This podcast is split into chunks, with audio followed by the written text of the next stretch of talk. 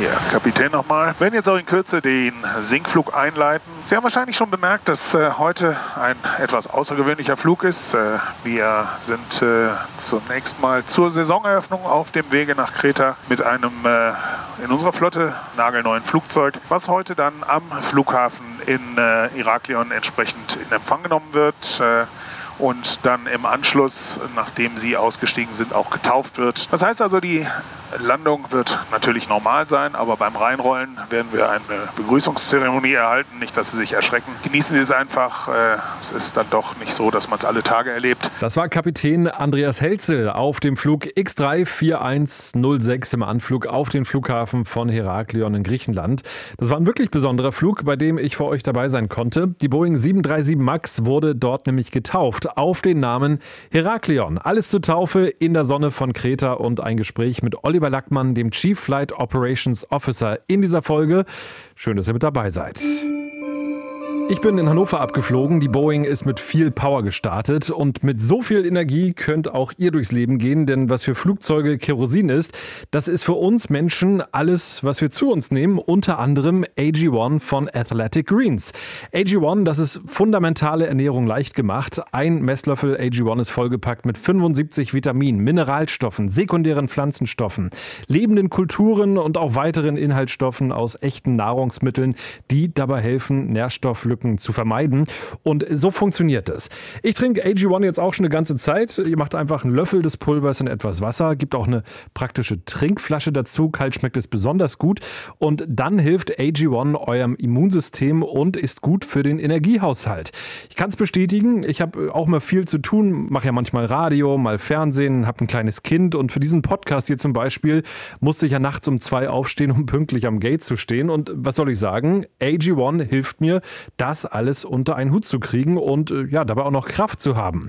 Und das alles geht total praktisch. Ihr könnt den Lieferrhythmus ganz flexibel bestimmen und ein ganz wichtiger Punkt, wie ich finde, es gibt eine 60 Tage Geld-Zurück-Garantie, was ja auch zeigt, wie überzeugt AG1 von sich ist. Also probiert es unbedingt mal aus, um fit in den Sommer zu starten. Und im Moment gibt es exklusiv für die Hörerinnen und Hörer meines Podcasts eine Aktion. Auf athleticgreens.com/luftraum erhaltet ihr kostenlos ein Jahresvorrat Vorrat an Vitamin D3 und fünf Travel Packs zusätzlich zu eurem Abo dazu. Und das gibt es nur auf athleticgreens.com slash Luftraum. Der Link in den Show Notes. Guten Durst, ihr werdet es nicht bereuen. Luftraum, der Podcast von Aero Telegraph mit Christopher Scheffelmeier. Drei Boeing 737 MAX hat TUI Fly aktuell in ihrer Flotte und das ist neu. Jedes der neuen Flugzeuge bekommt jetzt einen Namen. Die erste Maschine fliegt jetzt mit dem Namen Heraklion durch Europa. Die Taufe bei bestem Wetter, es war sonnig, es war warm auf dem Vorfeld des Flughafens, da fühlte man sich gleich wie im Urlaub. Das Medieninteresse war richtig groß, auch der griechische Tourismusminister war mit dabei.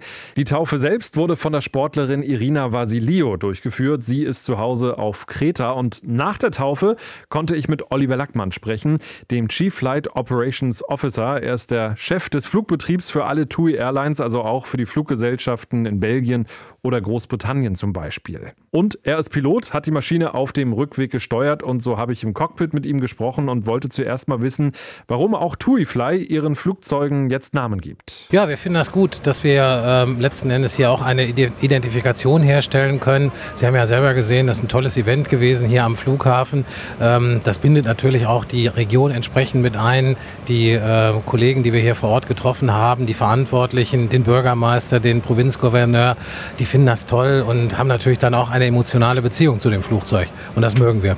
Ich habe gesehen, das war so ein äh, Gefäß, ich sag mal ein griechisches Gefäß. War da jetzt Uso drin oder? Nein, es war tatsächlich Wasser darin, aber ich fand das irgendwie eine sehr schöne symbolische Geste, ähm, dass also auch äh, das hier entsprechend vom Hotelverband organisiert wurde, dass wir das Flugzeug mit diesem traditionellen Gefäß taufen konnten. Da haben wir uns sehr darüber gefreut. Wie sieht denn die Prognose für den Sommer aus? Äh, wir erwarten schon, dass, dass wir einen guten Sommer haben werden. Wir möchten bis zu drei Millionen Gäste nach Griechenland transportieren und in Griechenland willkommen heißen. Wir haben die Saison in Griechenland vier Wochen nach vorne gezogen, haben circa 60 zusätzliche Flüge ex-Deutschland nach Griechenland aufgelegt. Daran sieht man schon, dass wir große Erwartungen an Griechenland haben. Ist natürlich auch eine unserer wichtigsten Destinationen. Das ist jetzt ja im Prinzip so gefühlt so ein bisschen die Zeit nach Corona. Ähm, der Markt erholt sich wieder. Hat sich so bei der Auswahl der Destinationen bei Ihnen was geändert? Ja, wir sehen natürlich die klassischen Destinationen auch jetzt in diesem Jahr vorne. Spanien ganz wichtig, Griechenland wichtig, aber natürlich auch die Türkei, Ägypten. Also wir sehen schon, dass das Ganze zurückkommt. Fernstrecke ist noch ein Stück weit zurückhaltend, aber gerade die Destinationen rund ums Mittelmeer sind schon relativ stark gebucht. Es gibt leider den Krieg in der Ukraine, Putins Krieg eben gegen die Ukraine. Und wir sehen, äh, alles wird teurer. Welche Auswirkungen hat das für Ihre Airline? Ja, wir erwarten natürlich schon, dass äh, die Preise bei uns auch mittelfristig steigen werden. Ähm, Sie können sich vorstellen, insbesondere bei uns ist der Treibstoffverbrauch natürlich ein großer Faktor. Ähm, deswegen raten wir den Kunden, möglichst jetzt noch zu buchen. Jetzt sind die Preise noch relativ niedrig, aber wir gehen schon davon aus, wenn sich die Situation nicht wieder deutlich verbessert aufgrund der tragischen Umstände in der Ukraine, dann äh, glauben wir schon, dass die Preise mittelfristig steigen werden. Jetzt ist dieses Flugzeug, mit dem wir jetzt zurück nach Hannover fliegen, die zweite Boeing 737 MAX, die aus Seattle in Ihre Flotte gekommen ist. Wie sind so die Erfahrungen mit der Max? Ja, wir sind super äh, zufrieden mit dem Flugzeug. Das Flugzeug braucht ungefähr 16 Prozent weniger Sprit, ist deutlich leiser. Also die Lärmemission des Flugzeuges 30 Prozent weniger als der Vorgängerversion, die ja auch schon ganz gut war. Aber äh, von daher sind wir extrem zufrieden mit dem Flugzeug. Auch die Gäste mögen das Flugzeug sehr gerne. Gibt es noch mehr Vorteile für den Betrieb in der Airline? Ja, für uns ist es natürlich wichtig, dass wir Kommunalität herstellen, auch zwischen unseren Flugzeugtypen. Das Flugzeug hat genauso viele Sitzplätze wie die Vorgängerversion. Das heißt, wir haben hundertprozentig hundertprozentige Abtauschbarkeit. Wir haben unsere Piloten sehr gut auf das Flugzeug vorbereitet, haben sie entsprechend trainiert. Aber unsere Piloten können alle beide, beide Muster fliegen. Also das heißt die 737-800 und auch die 737-8. War Airbus für Sie mal ähm, eine Idee zu sagen, wir steigen jetzt einfach mal den A320 um oder war das nie ein Thema? Ja, wir haben uns natürlich auch, als wir uns äh, für einen neuen Flugzeugtyp entscheiden mussten, haben wir uns sehr intensiv damit auseinandergesetzt, ähm, welches Flugzeug das denn nun sein soll, haben die beiden Typen äh, miteinander ver verglichen. Bei uns ist letzten Endes die Entscheidung gefallen, dass zur TUI äh, und zur TUI Fly die 737-8 besser passt. Auch aus den genannten Gründen, dass wir natürlich hier Flottenkommunalität haben, hundertprozentige Abtauschbarkeit und das Training der Piloten spielt natürlich auch eine Rolle. Jetzt hat die Max ja auch eine traurige Vergangenheit, gab zwei Abstürze, es gab ein langes Grounding, auch Verzögerungen, äh, was die Einflottung bei Ihrer Airline angeht. Jetzt ist alles überarbeitet, aber spüren Sie bei Kunden da eine gewisse Zurückhaltung, wenn die hören, äh, Sie fliegen mit einer Max? Gar nicht. Also wir haben uns natürlich auch damit sehr intensiv beschäftigt und insbesondere als wir das Flugzeug in den Dienst gestellt haben, haben wir auch die Besatzung darauf vorbereitet, dass natürlich hier Fragen kommen können von den Gästen, äh, sodass wir also hier unseren Besatzungen auch entsprechende Antworten an die Hand gegeben haben. Wir haben natürlich auch für uns eine entsprechende Risikoanalyse gemacht. Ist das Flugzeug für uns nun einsetzbar? Wir sind zu dem Entschluss gekommen, ja zu 100 Prozent, sonst hätten wir es nicht eingesetzt. Und ähm, aus dem Grund äh, ähm, äh, haben wir uns dann natürlich auch entschieden, das Flugzeug einzusetzen. Und äh, wir haben fast überhaupt keine Nachfragen gehabt. Also jetzt überhaupt nicht mehr. Es ist überhaupt kein Faktor mehr. Als, die, als das Flugzeug das erste Mal eingesetzt wurde, hatten wir eine Handvoll Gäste, die danach gefragt haben, aber auch mehr Interesse halber, als dass sie jetzt irgendwelche Vorbehalte hätten. Ich habe es gesehen auf dem Herflug hier in Richtung Griechenland. Da war das Flugzeug wirklich bis auf den letzten Platz gefüllt. Das Ostergeschäft äh, ist es jetzt gerade richtig am Anrollen. Wo wird TUI Fly jetzt in den nächsten Jahren sein, wenn wir hoffentlich Corona mehr oder weniger dann irgendwann mal richtig abgehakt haben? Gut, wir erwarten für TUI Fly, dass wir die gleiche Flottengröße weiter betreiben werden, 22 Flugzeuge. Das ist auch letzten Endes unser Plan für die nächsten Jahre, das stabil und von daher planen wir da auch keine Veränderungen. Sie haben es ja gerade angesprochen, auf der Langstrecke dauert das vermutlich alles noch ein bisschen länger mit der Erholung. Es gab ja vor Corona mal die Idee, den Plan, die Boeing 787 in die Flotte zu holen. Ist das aktuell noch in irgendeiner Art und Weise ein Thema oder ist das erstmal völlig abgehakt? Aktuell ist das für uns kein Faktor mehr, insbesondere natürlich auch aufgrund der Entwicklung in Deutschland, die wir momentan sehen. Wir haben zwei starke Langstreckenfluggesellschaften in Deutschland mit der Lufthansa, aber auch mit der Condor. Das heißt, wir haben gute Möglichkeiten, unsere Gäste auch entsprechend auf diesen Fluggesellschaften zu buchen, das mit unserem Produkt zu kombinieren. Von daher glauben wir nicht, dass aktuell eine dritte Langstreckenfluggesellschaft in Deutschland Sinn macht. Wenn wir so auf die Kurzstrecke gucken, da ist ja auch die Eurowings Discover neu dazugekommen. Ist das für Sie ein Problem? Nein, das ist überhaupt kein Problem für uns. Letzten Endes, wir sind ja die Fluggesellschaft des Reiseveranstalters und wir haben, äh, wir haben letzten Endes äh, einen klaren Auftrag. Wir bringen die Gäste der TUI Deutschland in die Zielgebiete. Wir sind letzten Endes als TUI Fly extrem flexibel, können auf die Bedarfe und die Wünsche des Reiseveranstalters reagieren, können dahin fliegen, wo andere nicht hinfliegen, zum Beispiel Kap Verden oder Senegal. Das übernehmen wir als TUI Fly. Aber insbesondere in die Destinationen, wo es ohnehin sehr viel Verkehre gibt, ähm, da können wir ohne weiteres auf, auf Eurowings oder Discover buchen. Was machen Sie lieber? Die Airline steuern oder jetzt die Boeing 737 MAX? Ich bin ja tatsächlich in der sehr komfortablen Situation, beides machen zu dürfen. Und beides äh, ist eine Herzensangelegenheit. Ich mache beides extrem gerne. Und deswegen freue ich mich jetzt auch unglaublich auf diesen Flug. Ich mich auch. Guten Rückflug und ja, wir sehen uns später. Super, vielen Dank. Auf dem Hinflug in Richtung Kreta war Andreas Helzel noch der Kapitän im Cockpit. Und von ihm wollte ich unter anderem wissen, was aus Sicht eines Piloten der Unterschied zwischen einer Boeing Boeing 737 MAX und den Vorgängermodellen ist. Eigentlich ist der Unterschied kaum vorhanden. Die Maschine fliegt sehr, sehr stabil, hat eine neue Tragfläche oder hat andere Triebwerke. Das ist eigentlich das, äh, der größte Unterschied. Und äh, für uns ist in einem täglichen Handling ist es eigentlich kein Unterschied. Wie sieht es aus beim Training, wenn man jetzt die äh, normale geflogen ist, die 737-800 und dann auf die Max äh, umsteigt? Wie viel Schulung ist da notwendig?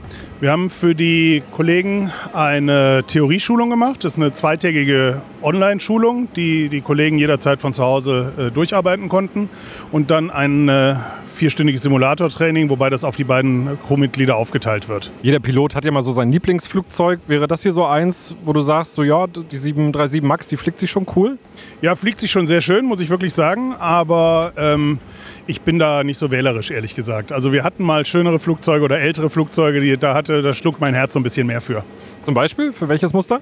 Ach, ich bin ein großer Freund der 737-500. Die war klein, die war gemütlich. Die 737-700 hat mir auch gut gefallen. Aber die Max ist sicherlich halt jetzt State of the Art. Das muss man schon sagen. Gerade was äh, Spritverbrauch anbelangt, CO2 und diese ganzen Geschichten, das ist schon mit der Max deutlich besser als mit den alten Flugzeugen.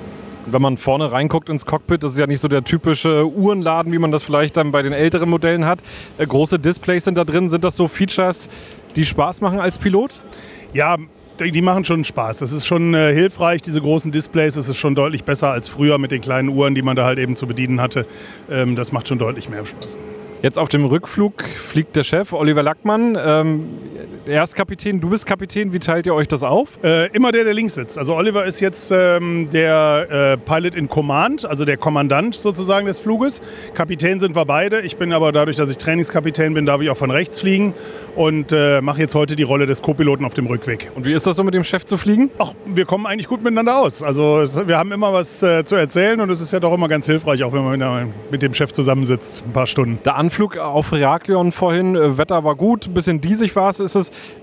in irgendeiner Art und Weise anspruchsvoll, weil der Flughafen direkt am Meer liegt? Heraklion ist ein relativ anspruchsvoller Flughafen, weil der Flughafen relativ beengt ist. Ähm, der Anflug äh, selber ist mittlerweile mit modernen äh, Navigationseinrichtungen versehen, sodass wir da also keine größeren Themen haben.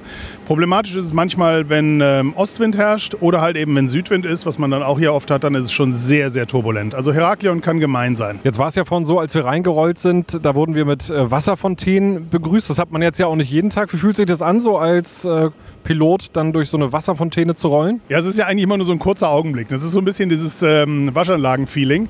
Aber es ist natürlich schon, ähm, schon spannend. Ne? Es ist schon immer ein besonderer Moment, weil das ja meistens auch mit ganz besonderen Situationen verbunden ist. Also sei es sowas wie eine Flugzeugtaufe oder besondere Flüge, Erstflüge, besondere Aktionen. Von daher ist es schon immer was bisschen was Besonderes. Die Passagiere, die haben applaudiert äh, hinten. Hört man das vorne drin? Ja, haben wir gehört. Hat man auch nicht jeden Tag, zumindest in der Lautstärke. Ne? Es war lauter als sonst, habe ich das Gefühl. Also so Urlauber klatschen ja gerne noch bei der Landung, aber hier war schon lauter. Ja, das kann ich jetzt so schlecht beurteilen. Also wir haben es auf jeden Fall gehört und äh, wir freuen uns eigentlich immer über einen Applaus bei der Landung. Auch wenn es natürlich immer diese Diskussionen gibt, ja, das ist ja deren Job. Aber es ist trotzdem irgendwie nett und wir machen das Ganze ja auch, um den Leuten eine Freude zu bereiten.